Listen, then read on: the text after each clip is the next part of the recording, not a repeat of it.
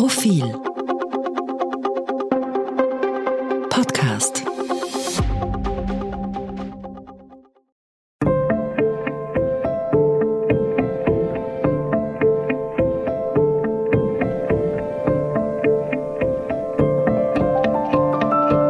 Tauwetter, der Profil-Podcast zur Klimakrise.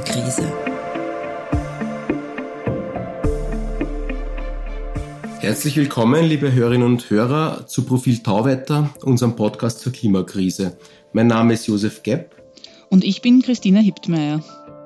Äh, die geplante Stadtstraße in Wien bewegt die ganze Stadt. Da gibt es irrsinnige Konflikte drumherum und an sich knochentrockene, oft juristische Themen sind gerade Streitobjekt äh, zwischen Aktivisten und Stadtpolitikern und überhaupt in der, in, der, in der Öffentlichkeit, in der Wiener und österreichischen Öffentlichkeit.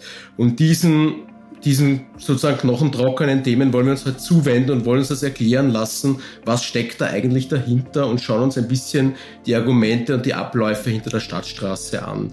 Und äh, ganz besonders wollen wir uns auf zwei Aspekte konzentrieren. Einerseits ist ein Anwaltsbrief verschickt worden durch die Gemeinde Wien an Aktivisten, der für extrem viel Kritik sorgt. Und andererseits gibt es ein Argument der Stadt Wien, das immer wieder kommt, zum Beispiel von der SPÖ-Stadträtin Uli Simmer, dass äh, der soziale Wohnbau ohne Stadtstraße gar nicht möglich wäre und konkret 60.000 Wohnungen nicht gebaut werden könnten, wenn es die Stadtstraße nicht, wenn die nicht auch errichtet wird. Und äh, wir haben uns einen Juristen eingeladen, der uns das erklären wird. Äh, herzlich willkommen, Gregor Schamschula. Er ist äh, beim Ökobüro, das ist die Allianz der Umweltbewegungen. Schön, dass Sie zu uns gekommen sind. Herzlichen Dank für die Einladung. Ja, Herr Schamschuler, also mein Kollege hat es angesprochen, es gibt jetzt große Aufregung um ein äh, Anwaltsschreiben der Stadt Wien an Aktivistinnen und Aktivisten. Darin werden die Aktivisten und, und die äh, Besetzer der Baustelle aufgefordert, dieses Protestcamp zu räumen und es wird auch äh, damit gedroht, dass sie in die Haftung genommen würden. Also im Prinzip eine Klagsdrohung wird hier aufgeworfen.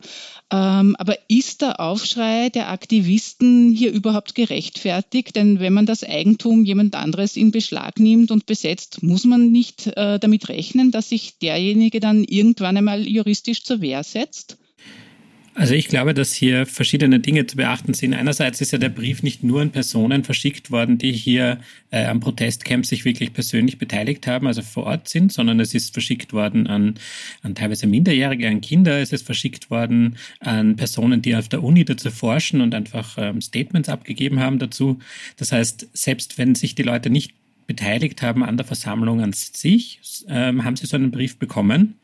Ähm, und das ist einmal schon die erste Frage, ob das überhaupt zulässig ist, diesen Leuten zu drohen, die hier sich nicht mal beteiligt haben.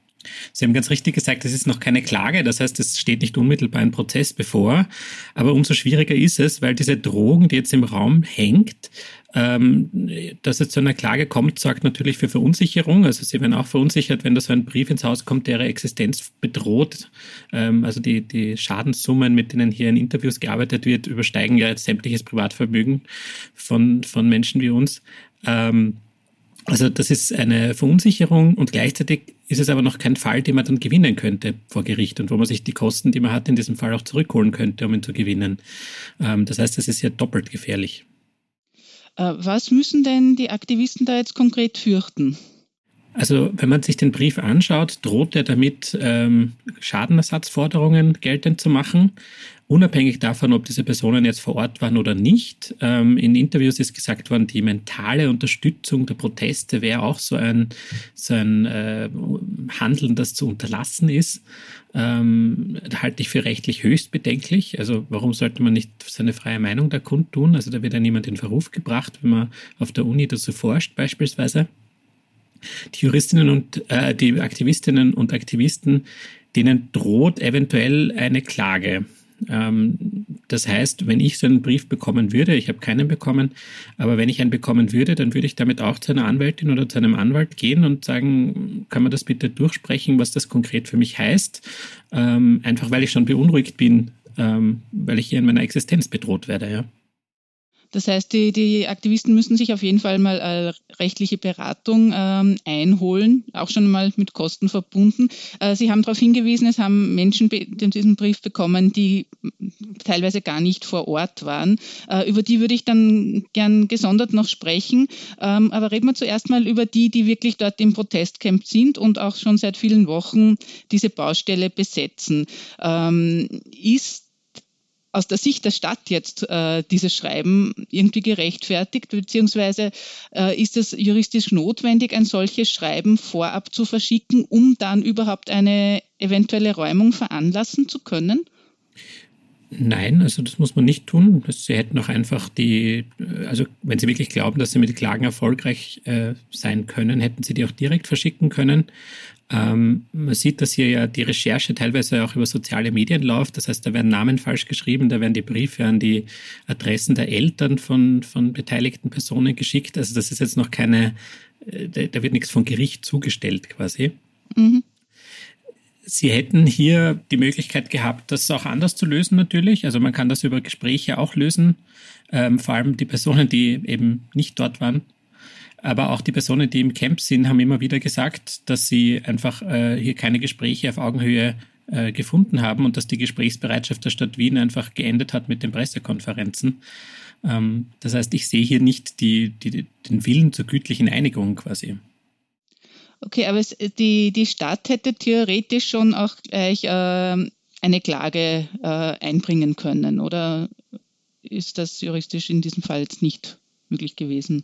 Ich glaube, sie hätte formal juristisch gesehen die Klage auch gleich einbringen können. Sie hätte auch die Polizei zur Räumung auffordern können. Also bis jetzt wurde ja nur die Versammlung aufgelöst durch die mhm. Landespolizeidirektion. Äh, Und die, ähm, die Räumung hätte auch veranlasst werden können. Das ist bis jetzt noch nicht passiert. Davon unabhängig sind aber diese Klagen, die im Raum stehen. Ähm, wie man die jetzt inhaltlich bewertet, ist nochmal eine andere Frage, weil ich den Schaden nicht sehe. Also ich sehe nicht, dass hier ein Schaden verursacht wird, den dann die Stadt wirklich einfordern könnte, weil wo ist dieser Schaden? Also in, in was bemisst sich das? Die Verzögerungen beim Bau können es ja nicht sein, weil er noch gar nicht gebaut werden kann. Beziehungsweise im Winter werden diese Baustellen wahrscheinlich aus Kostengründen sowieso nicht durchgeführt. Ähm, und eine Straße ins Nichts bauen ist jetzt auch kein, kein äh, sehr kostensparendes Vorgehen von der Stadt. Also wo dieser Schaden liegt, ist mir einfach nicht klar. Also ich glaube, die, die Klagen an sich hätten inhaltlich nicht viel Erfolgsaussicht. Ähm, das heißt aber bei Zivilrechtsverfahren nichts, weil mich allein schon die Verfahrenskosten, selbst wenn ich gewinne, ähm, wenn ich sonst kein Einkommen habe, Existenz bedrohen können. Von was für Beträgen sprechen wir denn da? Was, äh, was könnte da finanziell auf die Betroffenen zukommen in so einem Fall? Da muss ich gestehen, ich bin jetzt kein Zivilrechtsexperte oder vor allem kein Zivilprozessrechtsexperte. Ähm, beim, es gibt Verwaltungsrecht und Zivilrecht und im Zivilrecht ist die Kostentragung bei den einzelnen Parteien. Das heißt, alles, was ich an Kosten habe durch Beratungen, durch Verfahren, durch Gutachten, was immer, zahle ich selber. Wenn ich dann im Fall gewinne, kann ich einen Teil dieser Kosten ähm, wieder hereinbekommen, wobei viele Fälle auch in, einer, in einem Vergleich enden, der auch beinhaltet, dass beide Teile einfach ihre eigenen Kosten zahlen. Also da einigt man sich darauf, dass diese Klage jetzt beendet ist. Ähm, das heißt, diese Kosten, auf denen bleibe ich dann sitzen, aber das sind sicher mehrere tausend Euro allein schon, bevor das jetzt durch alle Instanzen geht. Okay, ähm, wenn wir nochmal zu einer etwaigen Räumung zurückgehen, braucht es da eben eine Vorwarnung an die, an die Betroffenen sozusagen, wie in Form dieses Briefes, dass man sagt, ähm, ich kann die Räumung erst veranlassen, wenn ich euch jetzt mal gesagt habe, ihr müsst da jetzt weg oder hätten die, hätte die Stadt Wien jetzt sofort die Polizei auch hinschicken können, um, um das Camp zu räumen? Also meines Wissens nach war die Polizei ja vor Ort und hat die Auflösung dieser Versammlung kundgegeben. Ähm, sie hätte prinzipiell ja. auch gleich räumen können. Das hängt von dem Willen der jeweiligen Eigentümerinnen und Eigentümer ab. Ähm, man denkt jetzt zurück an die Uni-Besetzungen, da hätte die Uni auch jederzeit sagen können, so es reicht, ähm, wir wollen das jetzt geräumt haben. Diese Briefe haben damit nichts zu tun. Also ich hätte auch ohne Briefe räumen können. Ähm, Personen, die schon öfters auf Demonstrationen waren, wissen, dass die Polizei relativ schnell äh, Versammlungen auflösen kann, wenn sie will. Das heißt, die, die Stadt wollte da jetzt vermutlich noch nicht irgendwie harte Bilder erzeugen sozusagen. Ist meine Einschätzung, ist jetzt weit weg von meiner juristischen Expertise. Ich glaube, dass es einfach ja. Bilder gibt, die, die man so nicht wollte, ähm, aber gleichzeitig den ersten Eskalationsschritt setzen, indem man dieses Camp auflöst. Ähm, und denen halt äh, vermittelt, dass jetzt jederzeit eine Räumung drohen könnte. Diese Räumung hat ja auch der Bürgermeister gerade wieder bestätigt, dass die noch immer im Raum steht. Ja. Ähm, Sie haben vorhin erwähnt, auch Experten haben dieses Schreiben bekommen, die äh, sagen, sie waren eigentlich nie vor Ort, sondern äh, da geht es konkret um, um zwei Wissenschaftler von der TU Wien, die sich aber auch äh, engagieren in äh, Lobau bleibt. Ähm, jetzt, ähm, was denken Sie, ist denn da das Kalkül dahinter, warum man die auch anschreibt? Die sind ja, wenn ich Sie richtig verstanden habe, jetzt juristisch eigentlich nicht belangbar. Ich sehe auch nicht, wie die juristisch belangbar wären. Vor allem, also Erfolgsaussicht sehe ich da keine für diese, für diese Drohungen. Es sind ja auch Bürgerinitiativen und NGOs mit diesen Klagschreiben eingedeckt worden oder diesen Klagsdrohungen eingedeckt worden, ähm, unabhängig davon, von dieser Baustellenbesetzung. Das heißt, allein der Protest gegen diese äh, geplante Stadtstraße oder gegen die Verbauung der Lobau hat der Stadt Wien gereicht, um diese Schreiben in Auftrag zu geben. Ähm, diejenigen, die nicht dort waren, meiner Meinung nach, da ist gar nichts dran. Ähm, also die brauchen sich juristisch keine Angst machen. Diejenigen, die dort waren, glaube ich auch nicht, dass das sehr aussichtsreich ist, weil ich den Schaden nicht sehe. Ähm, jetzt haben auch, wie wir wissen, Jugendliche diesen Brief bekommen, sogar ein Mädchen anscheinend unter 13 Jahren. Jetzt sind Jugendlichen unter 14 Jahren in Österreich gar nicht deliktfähig, das heißt auch nicht strafbar. Welchen Sinn hat es dann, ein solches Schreiben überhaupt zu verschicken? Wäre das ein, ein Einschüchterungsversuch oder vielleicht Schlamperei von, von Seiten der Rechtsanwaltskanzlei, die diese Schreiben verfasst hat und, und die Adressaten anscheinend gesucht hat, wie Sie vorhin erwähnt haben, in, in den sozialen Medien? Also ich glaube, dass generell dieses ganze Schreiben dazu dient, ähm, bewusst Unruhe zu erzeugen und bewusst Angst zu erzeugen. Ähm, ich glaube, dass das, also von einer strategischen Art und Weise halte ich das überhaupt für ein absurdes Vorgehen, aber das ist nicht meine Aufgabe, das zu beurteilen. Ich bin jetzt nicht Politikberater. Ähm, die Personen, die das bekommen haben, sollen wirklich äh, quasi abgeschreckt werden von ihren, von ihren äh, Widerstand gegen so ein Projekt. Äh, und dass ich es für nicht sehr aussichtsreich halte, heißt nicht, dass das nicht eine unglaubliche Sauerei ist einfach. Also hier Menschen zu drohen, nur weil sie ihre Meinung äußern, nur weil sie dazu forschen, nur weil sie sich dazu einbringen, ähm, ist wirklich, äh, ist, ist absolut verwerflich. Und das sage ich jetzt auch als Vertreter einer NGO. Das sind Methoden, die es in Österreich so schon, schon lange nicht mehr gegeben hat und hoffentlich auch nicht lange gibt, weil das ist wirklich, äh, also unter aller Kritik. Die Frage, ob hier Kinder auch betroffen sein können, da muss man ein bisschen unterscheiden. Deliktfähig heißt, dass sie nicht im Sinne vom Strafrechtsgesetz verfolgt werden können, wenn sie unter 14 sind. Äh, die Klagen drohen aber mit zivilrechtlichem Schadenersatz und dieses Zivilrecht trifft dann in dem Fall natürlich die Eltern äh, von den Kindern. Das heißt, wenn ein Kind, das zehn Jahre alt ist, einen Schaden verursacht, dann können auch die Eltern quasi dafür haftbar gemacht werden, diesen Schaden zu ersetzen. Ähm, da, da macht die Altersgrenze insofern nichts. Die Altersgrenze ist allerdings so relevant, dass man sagt, hat man wirklich Angst vor 13-jährigen Kindern äh, und Jugendlichen, dass man solche Briefe verschicken muss. Jetzt nochmal äh, auf die, die Besetzung zurückzukommen, was ich vorher im, im versucht habe anzusprechen. Wenn die Stadt Wien jetzt der Meinung ist, die Besetzer befinden sich auf den Grundstücken der Stadt Wien, ähm, sie will sie dort nicht mehr haben, dann ist es aber doch schon legitim, äh, von Seiten der Stadt Wien hier rechtliche Schritte einzuleiten, oder? Wenn Sie mich fragen, ob das juristisch korrekt ist, dann sage ich ja. Wenn Personen sich auf meinen Grundstücken befinden, die ich dort nicht haben will, dann habe ich das Recht, sie von diesen Grundstücken ähm, weggeleiten zu lassen, sage ich jetzt mal, oder die Polizei zu holen, die dann ähm, mein Grundstück räumt. Es ist aber ein Unterschied, ob das ein, eine Privatperson ist, ein Privathaushalt ist, der, der nicht will, dass da eine Person in meiner Wohnung herumsteht oder ob das die Stadt Wien ist, die Öffentlichkeit ist, die über den öffentlichen Raum so bestimmt. Das ist ja jetzt äh, ein, ich finde, das ist qualitativ auch ein Unterschied. Juristisch korrekt ist es natürlich, ja. Sie können Leute ausschließen von ihrem Raum.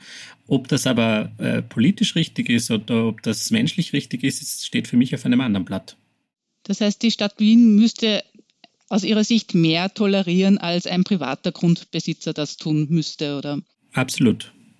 Also ich glaube einfach, die Stadt Wien hat als Öffentlichkeit ein, ein anderes äh, Rechtsgespür an den Tag zu legen hier, äh, vor allem weil ja kein Schaden entstanden ist vor Ort. Das ist ja und es kann auch nicht gebaut werden. Wo ist die Blockade? Es wäre hier viel, viel sinnvoller gewesen, auf einen Dialog zu setzen. Es wäre viel sinnvoller gewesen, einen Dialogprozess aufzusetzen, statt hier gleich mit Anwaltsbriefen äh, und Drohungen und, und Räumungen im Raum zu stehen.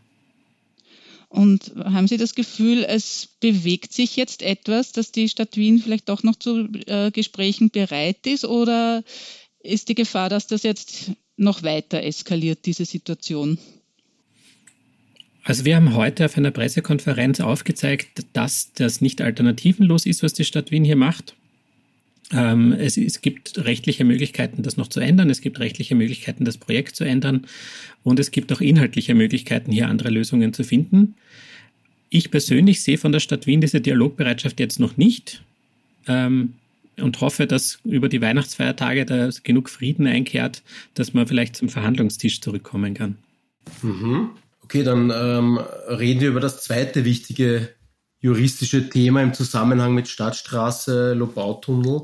Ähm, Wien wächst extrem stark, die Bevölkerung Wiens, und Wien braucht dringend Wohnraum. Und jetzt ist es ein ganz zentrales Argument der Stadt Wien, ähm, dass der Wohnraum in der Donaustadt, die eben nochmal besonders stark wächst, äh, abhängig äh, sei vom Bau dieser Stadtstraße. Konkret, wie, wie, wie, wie, wie am Anfang schon gesagt, 60.000 Wohnungen könnten nicht errichtet werden, geförderte Wohnungen könnten nicht errichtet werden, würde man die Stadtstraße nicht bauen. Jetzt frage ich mal ganz direkt, äh, stimmt das so?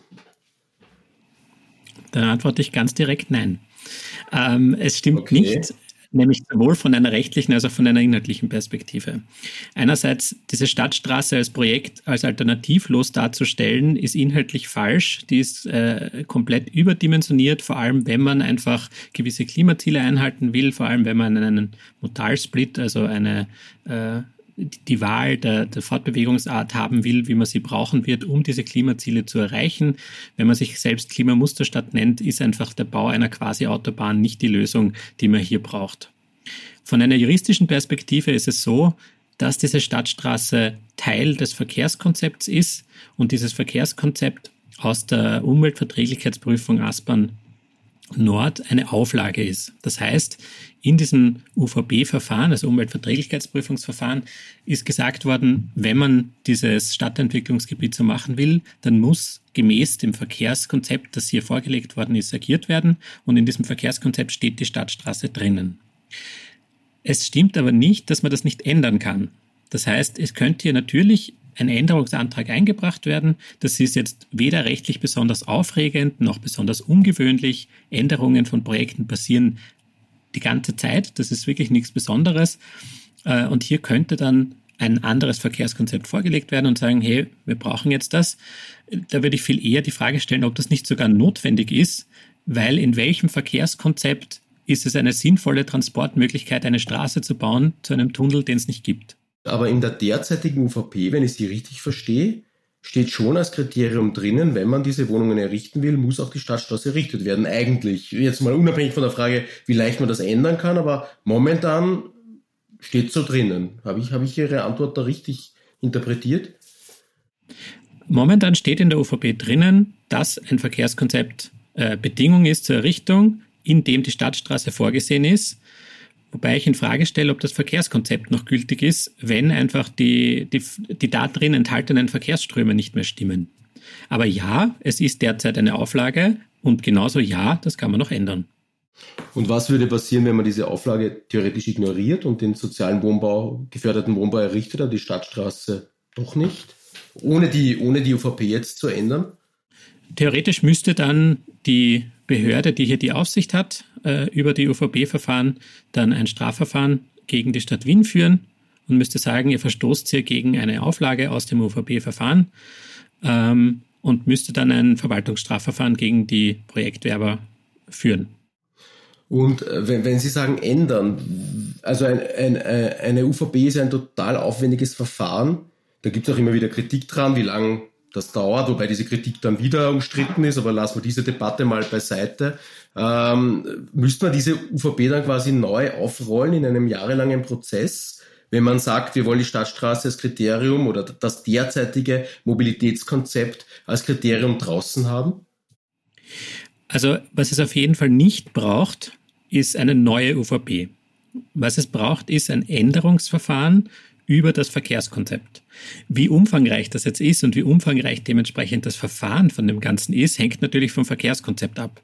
Ich weiß, das ist meine juristische Lieblingsantwort, es kommt drauf an, äh, mit dem kann niemand was anfangen, aber äh, in dem Fall hängt es einfach davon ab, wie umfangreich das Verkehrskonzept ist.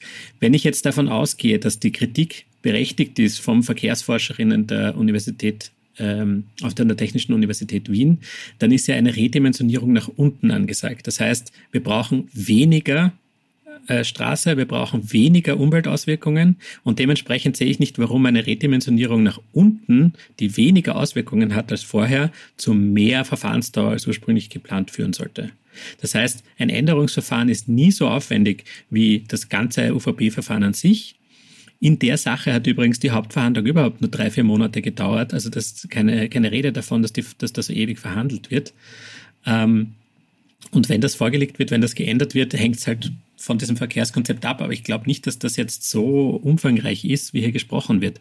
Also eine neue UVP im Sinne von vier Jahre, fünf Jahre, was da kolportiert worden ist, ist erstens einmal nicht richtig, weil die durchschnittliche UVP nur sieben bis zwölf Monate dauert, ab Fertigstellung der Unterlagen und zweitens auch gar nicht notwendig. Mit welcher Verzögerung müsste man rechnen, jetzt aus Ihrer Kenntnis der Verwaltungspraxis in solchen Fragen? Das ist ein bisschen schwer zu beantworten, weil es halt noch kein Verkehrskonzept gibt, das man einreichen kann. Also wenn man sagt, ich habe jetzt hier das fertige Verkehrskonzept in der Hand und es geht nur darum, das durch die Behörde zu bringen. Und das Verkehrskonzept ist eine Redimensionierung nach unten, die die Verkehrsflüsse runterrechnet, so wie, so wie Expertinnen und Experten finden, dass das richtig ist, dann gehe ich davon aus, dass das eine Frage von Monaten ist und nicht eine Frage von Jahren. Ein weiterer Punkt, über den derzeit viel debattiert wird, ist, dass als Voraussetzung in dieser UVP nicht nur die Stadtstraße genannt ist, sondern auch eine, eine Art Autobahnspange, die an die Stadtstraße anschließt. Aber das Besondere daran ist, dass diese Spange im Bereich der ASFINAG, also des Bundes, liegen würde und nicht im Bereich der Stadt Wien. Die Stadt Wien hat also überhaupt keinen Einfluss darauf, ob die gebaut wird oder nicht. Wird diese Spange jetzt nach derzeitigem Wissensstand errichtet oder nicht? Also die Spange ist noch Teil des Bauprogramms, aber ich kann, ich, ich weiß nicht, das hängt ja schon alles zusammen. Und das ist alles, äh, das ist eine gewisse Abstimmung der verschiedenen Projekte aufeinander. Und wenn die Projekte sich verschieben, dann muss man natürlich evaluieren, ob diese geplanten Dimensionen noch zusammenpassen, weil es absurd ist, äh, Autobahnspangen ins Nirgendwo zu bauen. Wir haben schon eine in Wien, die nie fertiggestellt worden ist, eine Autobahnspange. Das heißt, man muss sich hier anschauen, was ist sinnvoll, ähm, ob man das so machen soll. Prinzipiell, es handelt sich ja um eine Städtebau-UVP und eine Städtebau-UVP ist insofern besonders, als dass es nicht das klassische Projekt ist im Sinne von, ich baue hier eine Anlage, passt das so, sondern das ist, ich plane äh, ein, ein Konzept, wo sind welche Wohnbauten, wo sind wie viele Geschäfte, wo sind welche Stadtviertel, was für Funktionen führen die aus und habe meistens ähm, ganz viele verschiedene Projektwerberinnen, Projektwerber unter einem Dach versammelt. Also das ist, ein, ist ein, eine andere Art von Managementaufgabe. Und das ist das Besondere bei diesen Städtebau-OVPs. Dementsprechend ist es überhaupt nichts Besonderes, dass hier verschiedene Zuständigkeiten dann für die Errichtungen bestehen. Das ist natürlich alles in enger Absprache miteinander. Also da, da weiß schon die linke Hand, was die rechte tut in dem Fall. Also da müssen sich einfach dann auch die verschiedenen ähm, verschiedenen Playerinnen und Player darauf einigen, was sinnvoll ist, was jetzt die Errichtung von der, von der Spange, von der Autobahn, von dem Tunnel, von dem Verkehrskonzept, was immer betrifft. Das heißt, wenn der politische Wille da wäre, ähm, die Stadtstraße nicht zu errichten und gleichzeitig den, diese geförderten Wohnungen trotzdem zu bauen, was wäre die effizienteste Vorgehensweise? Was, was soll die Stadt dann machen? Die Stadt sollte erstens einmal einen Diskussionsprozess wieder eröffnen mit den Personen, die hier ähm, bedroht worden sind, mit den Personen, die die Baustellen besetzen. Ähm, die machen das ja auch nicht, weil es so lustig ist, im, im Winter in einem Camp zu setzen, sondern die machen sich Sorgen um die Klimakrise, die machen sich Sorgen um ihre Existenz. Also das sind ja berechtigte Ängste, die man auch so wahrnehmen sollte ähm, und mit denen man eine Diskussion führen sollte. Zweitens sollte man ein Verkehrskonzept errichten und Verkehrskonzept vor allem anpassen an die Klimaziele, denen man sich selber verschrieben hat. Man sollte das anpassen an die zusätzlichen äh, Möglichkeiten und, und äh, Bedürfnisse, die das Stadterweiterungsgebiet dort hat. Und mit diesem neuen Verkehrskonzept dann einen Änderungsantrag zur UVP machen, um das geänderte Verkehrskonzept hier sich genehmigen zu lassen und dann entweder sei es die Stadtstraße zu redimensionieren nach unten, kann, eine, kann auch eine Straße sein, wo, wo eine, ähm, eine BIM fährt, kann eine Straße sein, wo es, Fahrradwege gibt und so weiter und nicht eine quasi Autobahn durchs Feld. Ähm, also da gibt es ja verschiedene Möglichkeiten, das zu lösen. Und so ein Verkehrskonzept arbeiten und einbringen, ähm, wäre meiner Meinung nach die richtige Lösung. Danke fürs Kommen. Das war Gregor Schamschula vom Ökobüro. Wir würden uns freuen, liebe Hörerinnen und Hörer, wenn Sie uns auf Twitter unter Profil Tauwetter folgen würden. Schicken Sie uns Anregungen, Kritik, Feedback entweder via Twitter oder per Mail an podcasts.profil.at. Empfehlen Sie uns weiter und abonnieren und bewerten Sie uns auf den gängigen Plattformen. Und besonders freut es uns, wenn Sie unseren eigenen Tauwetter-Feed abonnieren. Den finden Sie, wenn Sie auf diesen besagten gängigen Plattformen Apple iTunes, Spotify und so weiter nach Tauwetter suchen und auf Abonnieren klicken. Das war's für heute. Danke fürs Zuhören und bis zum Freitag in zwei Wochen bei Tauwetter.